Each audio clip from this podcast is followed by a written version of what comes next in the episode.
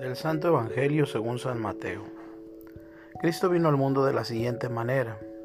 Estando María su madre desposada con José y antes de que vivieran juntos, sucedió que ella por obra del Espíritu Santo estaba esperando un hijo. José su esposo, que era hombre justo, no quería ponerle en evidencia, pensó dejarla en secreto. Mientras pensaba en estas cosas, un ángel del Señor le dijo en sueños, José, hijo de David, no dudes en recibir en tu casa a María, tu esposa, porque ella ha concebido por obra del Espíritu Santo. Dará a luz un hijo y tú le pondrás el nombre de Jesús, porque él salvará a su pueblo de sus pecados. Todo esto sucedió para que se cumpliera lo que había dicho el Señor por boca del profeta Isaías. He aquí que la Virgen concebirá y dará a luz un hijo, a quien pondrán el nombre de Emanuel, que quiere decir Dios con nosotros. Palabra del Señor. Día de hoy, la genealogía de Jesús, el Salvador que tenía que venir y nacer de María, nos muestra cómo la obra de Dios está entretejida en la historia humana y cómo Dios actúa en el secreto y en el silencio de cada día. Al mismo tiempo vemos su seriedad en cumplir sus promesas. Incluso Ruth y Rohab, extranjeras convertidas a la fe en el único Dios, son antepasados del Señor.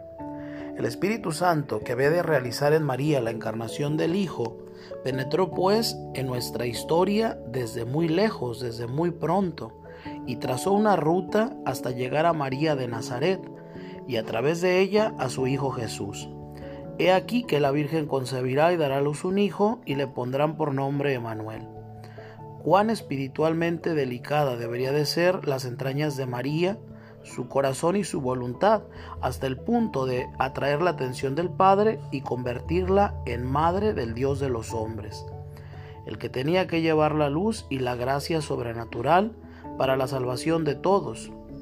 Todo en esta obra nos lleva a contemplar, admirar y adorar en la oración, la grandeza, la generosidad y la sencillez de la acción divina, que enaltece y rescata nuestra estirpe humana, implicándose de una manera personal.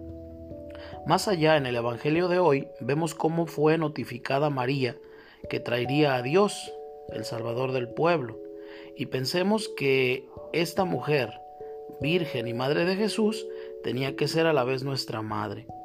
Esta especial elección de María, bendita entre todas las mujeres, hace que nos admiremos de la ternura de Dios en su manera de proceder, porque no nos redimió, por así decirlo, a distancia, sino vinculándose personalmente con nuestra familia y nuestra historia. ¿Quién podía imaginar que Dios iba a ser al mismo tiempo tan grande y tan condescendiente, acercándose íntimamente a nosotros?